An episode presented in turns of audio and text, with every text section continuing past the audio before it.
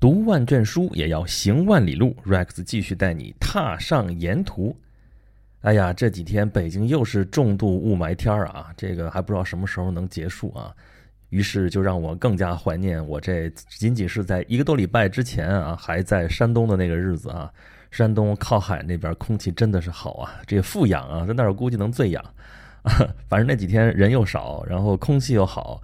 然后天特别蓝啊，虽然中间有一次下过小雨啊，那下小雨下的也舒服啊啊，就是下小雨的那天啊，我们从海洋出发向东啊，一直到了山东省的荣城啊。荣城是什么地方呢？啊，荣城，咱上一期节目的时候跟大家比划过了啊，说那个山东省想拿手比划一下，就是右手大拇哥伸出来往右下方也倾斜四十五度角，你看这个手这个形状，基本上就是山东省那个轮廓图啊。那么。这次沿途的标题说的是访齐啊，就是说去齐国去探访这个意思啊。但实际上呢，齐国也挺大的，我能去的地方也实在是有限啊。基本上就是在这个大拇哥这个这个范围之内啊啊。用过去的话来说，叫登莱清三府啊。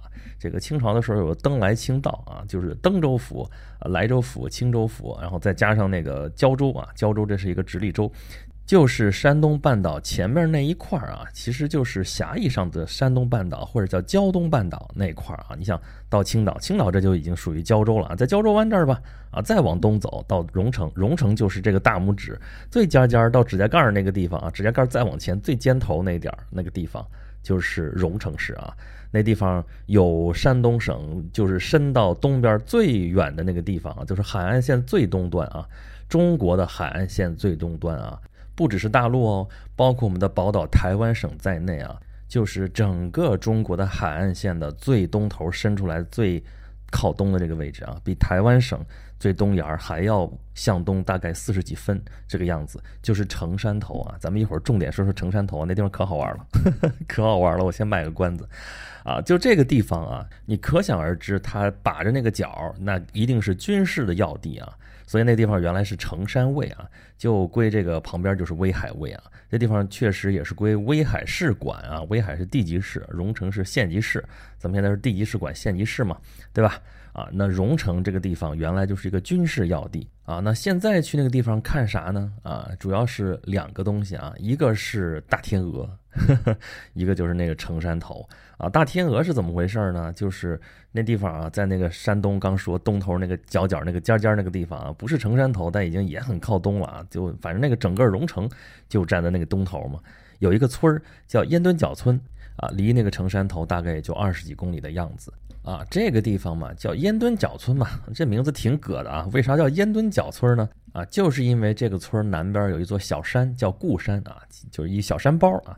我们当时去看的时候也看到了，确实有这么一座小山，但这个山当时在施工，我们就没有到跟前儿去。啊，这个山呢，在明朝的时候啊，就在这座山顶上立了一座烟墩儿。啊，烟墩儿是啥呢？啊，大家想一想，明朝的时候啊。这明朝的时候，海边发生的一件大事儿，或者说一个时期之内都有有一个现象是什么呢？就倭寇啊！这东南沿海闹倭寇，可不只是那个戚继光在那个东南，就是福建啊、什么浙江啊、什么那地方啊，一直往北边沿着这个海岸线往北到山东这儿啊，那也是在闹倭寇。而且山东这个地方啊，其实离那个日本啊、韩国那边尤其是近啊，所以如果倭寇来袭，那么怎么能够最快的得到这个消息呢？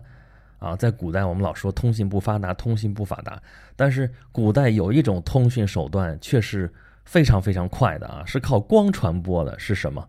啊，就是烽火台呀，对不对？这个老办法，你别看在长城上有啊，这已经几千年的历史了，但在明朝的时候、清朝的时候，这还在用，那就是在这个小山上建了一座烽火台。啊，这个那时候讲了叫烟墩儿，就是这么回事儿嘛。烽火台，烽火台，白天放烟，晚上生火呀。那捎带着旁边这村儿，那可不就叫烟墩角村了吗？对吧？这个烟墩角村啊，其实挺有名的啊，尤其是在现在的这个摄影圈非常有名啊。为什么呢？啊，就是因为这儿啊有一位尊贵的客人啊，每年每年都会来这儿造访，引得一堆这个摄影爱好者，尤其是都愿意到这儿来。是什么呢？啊，就是大天鹅啊，这个地方是每年大概在十一月份啊，到来年年初啊，都会从西伯利亚来一堆大天鹅到这儿来过冬。候鸟嘛，候鸟啊，对于那个北方西伯利亚来说，这地方暖和的简直不要不要的，那就是到这儿来就便宜了我们这一堆看客了啊！哎，天鹅哎，多么漂亮，多么高贵，多么美丽，多么的多么啊！所以这么美的景儿啊，美丽的天鹅在海边儿啊，这有海有山。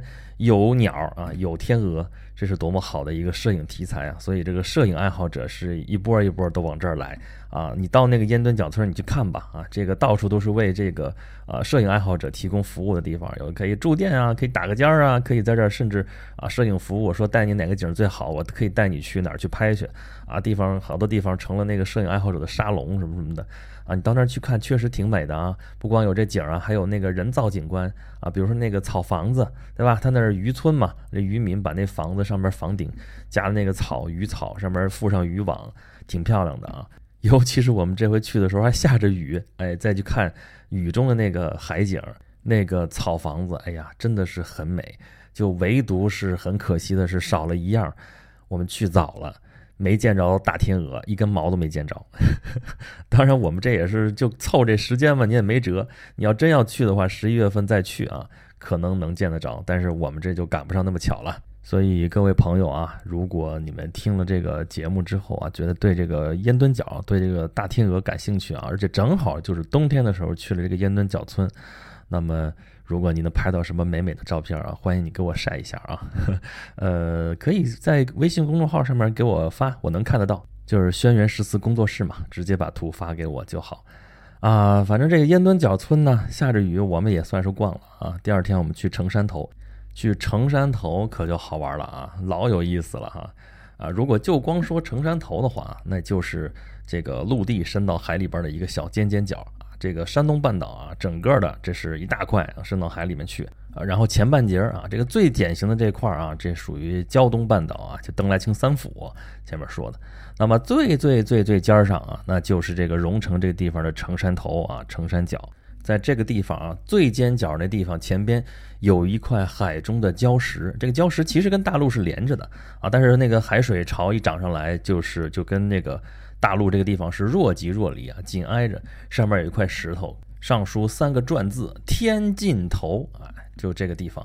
其实城山头这个地方啊，整个旅游景区最有意义的地方也就是这儿了啊。这个地方号称是中国好望角啊，它不叫好望角，叫好运角，那不也是 good luck 吗？啊，站在这个地方极目远眺啊，这个看到的就是水天相接，那个大海啊，远处肯定是深蓝色啊，但是近处的时候，你看那水浑的啊。你就知道这个地方为什么叫黄海了。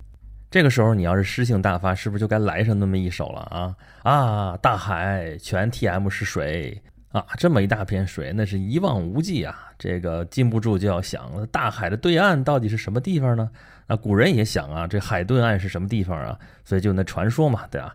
传说这东边大海之外有三座仙山啊，分别叫做蓬莱、瀛洲和方丈。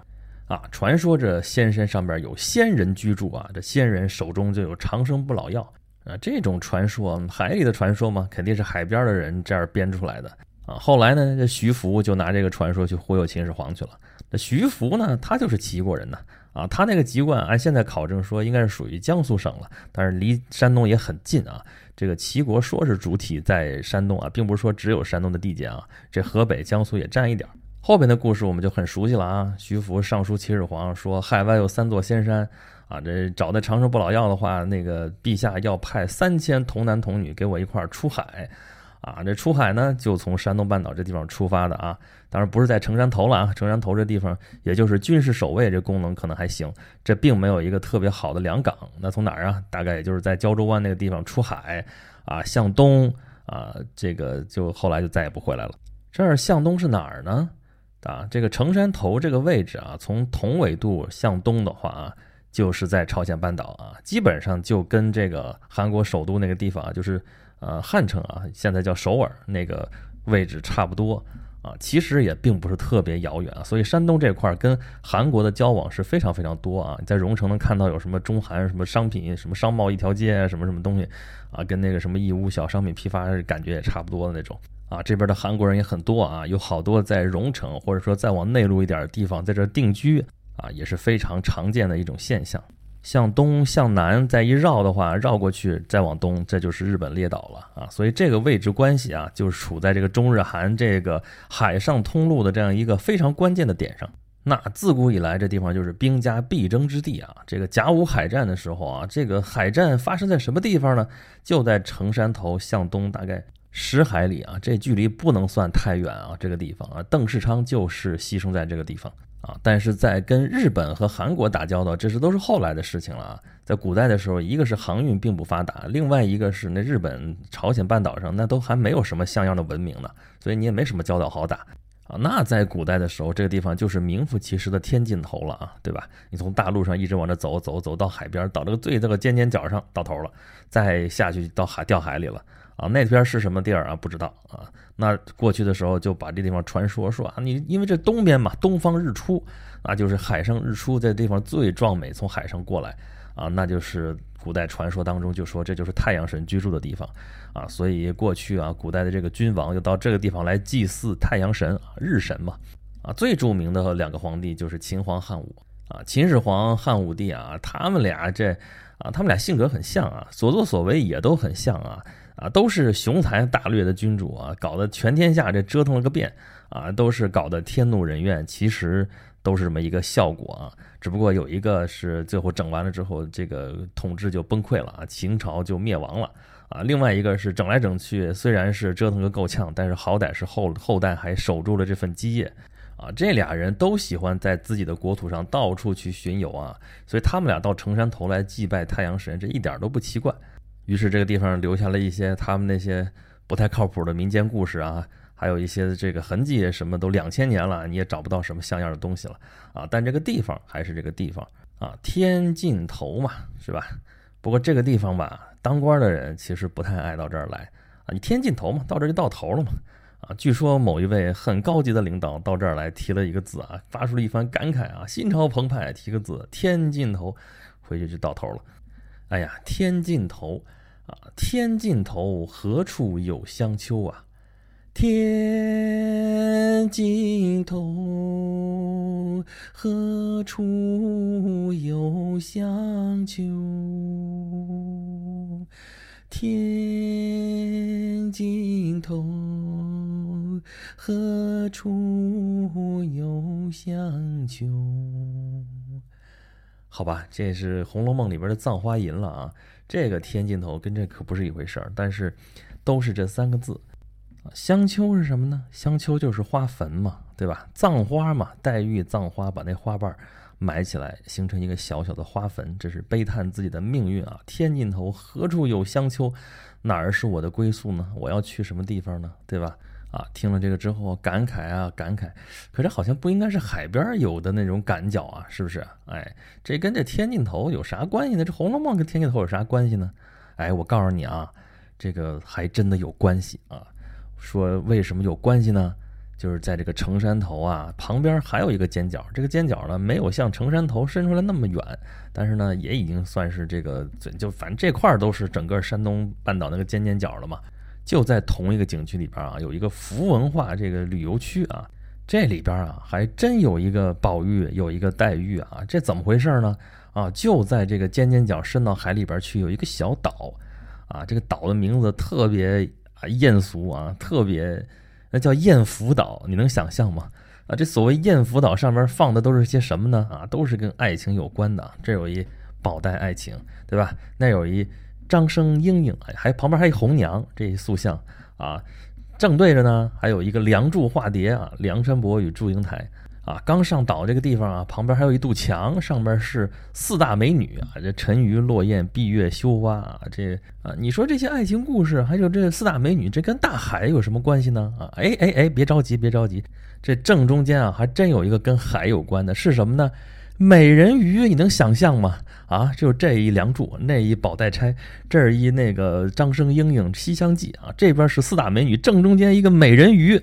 大家就想象一下这个画风啊，这就已经让人够那个什么的了啊！这还有更有意思的啊，就是你去看那个塑像啊，那个造型是实在不敢恭维啊。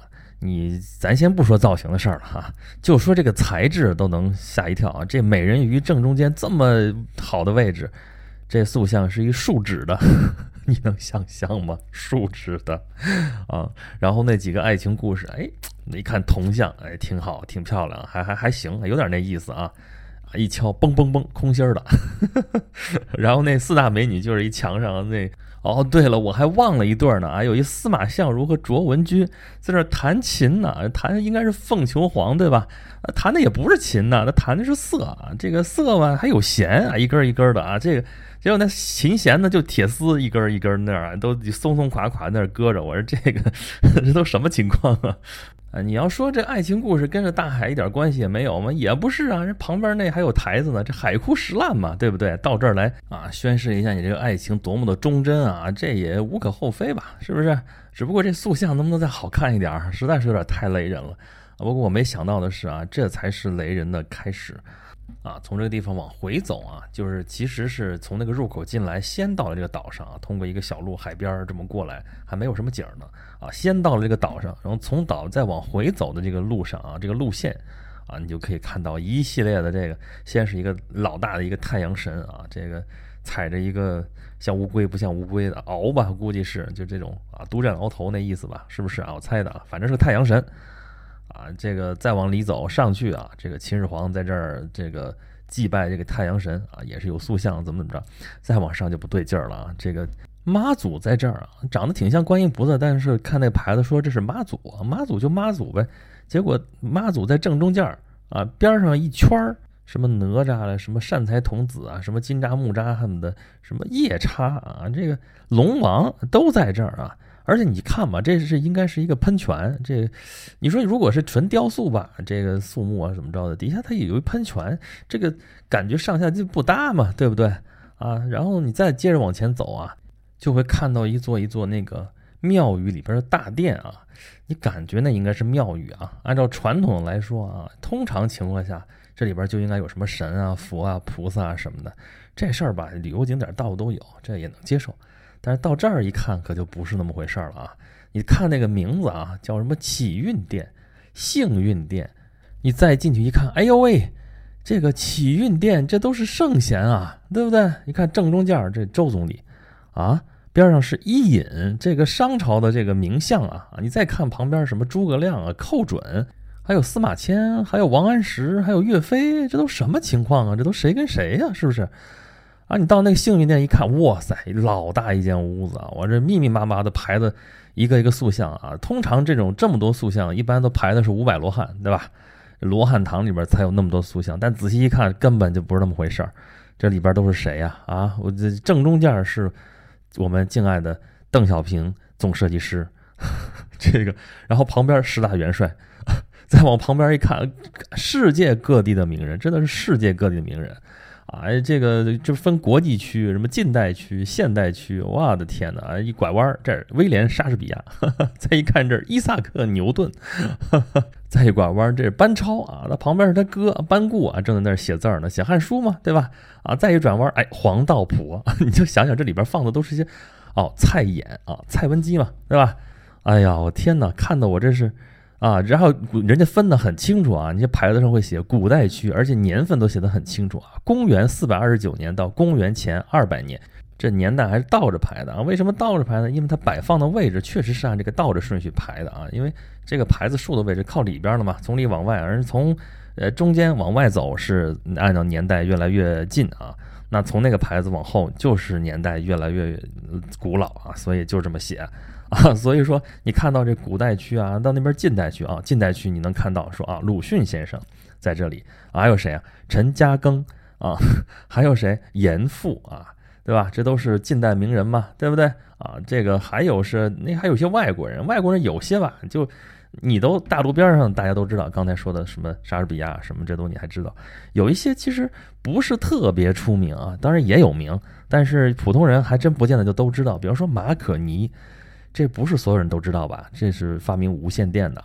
如果这个还算是知道的话啊，你看这个啊，叫什么张宝高？你说这中国人还是外国人？他放在国际区了嘛？那肯定是个外国人啊。那那这是个什么人呢？哦，一看是个朝鲜人。再细看呢，人家这个国际区分的就更细了啊，人家是按国别来的。你看随便捡一牌子啊，国际区往那边，波兰、葡萄牙、德国、日本，就分的那么细啊！我的天哪！哎呀，古代的时候那也是也是不是特别有名的啊，都说出来。你比方说我说桑弘羊，知名度也没那么高吧？这但是这一大屋子这名人可真的是装下好几百个，我的天哪，这个。就就感觉就像是小学的时候，那个墙上会挂名人名言啊，名人名言，这挂一居里夫人，那放一孔子，这放一个爱迪生，那放一爱因斯坦，就这种感觉。可是我现在也不是小学生了，而且这塑像一个一个的，像刚才看莎士比亚那个，我看过莎士比亚的画像啊，我那边还在讲着莎士比亚的节目呢啊，这翻资料我也翻过啊，他那图片那那个画像挨个挨个我都看过，不长这样啊，这个塑像塑的也真是。好吧，这就就留下这样一个深刻的印象啊！这个大殿啊，等出来啊，确实啊，这个看到有一个菩萨了啊，这稍微还正常点看见弥勒佛，好，行，出来吧。哎呀，还没完呢啊！等我出来的时候，我发现有一个殿啊，这个小城楼底下写着，中间是一佛祖殿，旁边是一文殊殿，旁边是一个普贤殿。这名字听着没什么不对吧？啊，上面写着福如东海，OK，这也就罢了。但是你知道吗？这个佛祖殿、文殊殿、普贤殿这小门上面那个、那个、那个、那个建筑那个形状尖尖角，明明白白就是个伊斯兰风格的一个建筑啊！这个尖尖，这这这都哪跟哪儿啊？挨不上啊，好不好啊？这这然后就进去吧，有一个回廊。我到了这个地方才发现，我前边真的还是，哎呀，错怪他们了，这都不算什么。一进门，关二哥啊，关二哥也没啥，对吧？但是关二哥旁边站着雅典娜，你说这事画风对吗？啊，这我这打小可是看着《圣斗士星矢》的啊，雅典娜女神长什么样，我可认得啊。这个全身戎装，旁边一个盾立在那儿啊，这个就一点就没跑。那雅典娜女神，你再看旁边那是谁呀？那是摩西嘛？摩西那塑像我也认得呀，好不好？那个表情，那个动作，蹲坐的那个地方啊，在旁边佛菩萨什么也不说他了，再往前。这是谁呀？耶稣，这明显就是耶稣嘛！这后边还有谁？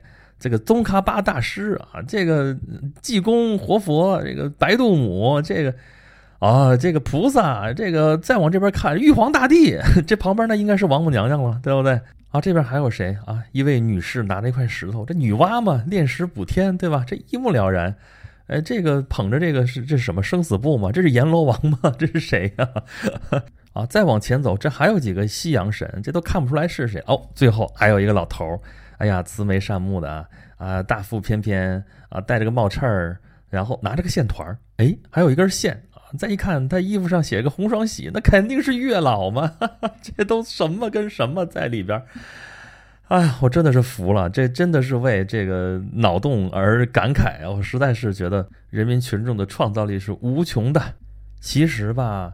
我记得有那么一段时间之前，我就在网上看到过这么一个帖子啊，说城山头下边有比较雷人的什么什么馆啊。这个他当时说的还有一个奸臣纪念馆，我操，这个更牛了啊！这次这个服务文化景区入口旁边其实就是那个奸臣馆啊，但是呢，就怎么绕没绕到这边来，没有亲眼看到，还有点遗憾。